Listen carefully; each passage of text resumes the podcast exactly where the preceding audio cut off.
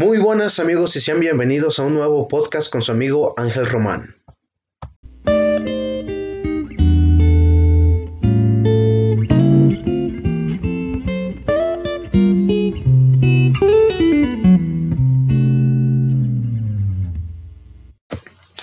Este día les voy a hablar sobre Cristiano Ronaldo dos Santos Aveiro, más conocido como CR7 o el bicho.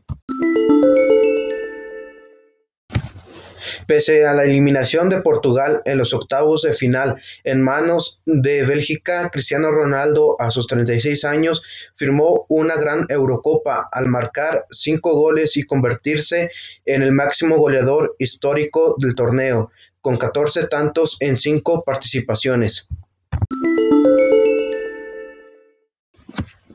El legendario delantero también firmó su gol número 109 con la camiseta portuguesa, con lo cual empató al iraní Ali Daei como el jugador con más goles en su selección.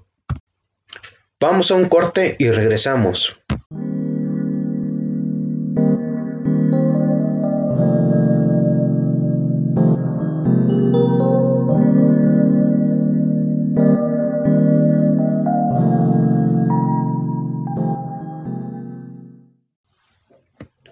Ya estamos de vuelta en este su podcast favorito. En segundo les presentaré una entrevista que tuvimos con Cristiano Ronaldo y Lionel Messi. Cristiano tiene, muchas cualidades, muchas cosas buenas que, a cualquier jugador le gustaría tener, pero, pero bueno, a mí me tocó ser como soy, a él como él y, cada uno es, como él, pero sin duda que Cristiano tiene muchísimas cosas que a cualquiera le gustaría tener. Yo, su pierna izquierda no está mal.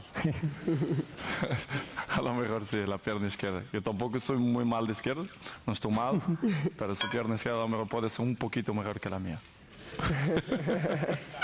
¿Eh? Obvio.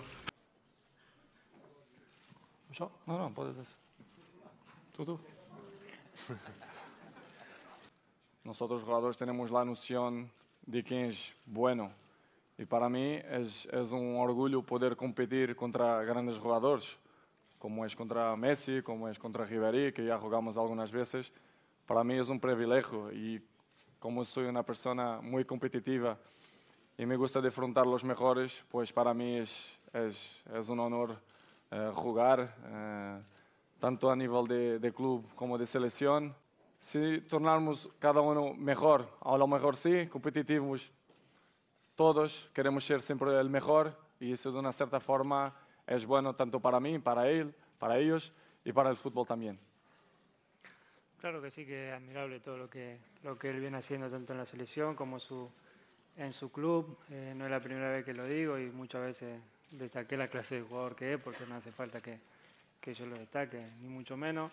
Eh, obviamente que, que sí, que creo que más allá de que somos rivales, que estamos el Barça, el Madrid, que eso hace aún más la, competencia, eh, creo que los buenos jugadores hay que, destacarlo siempre.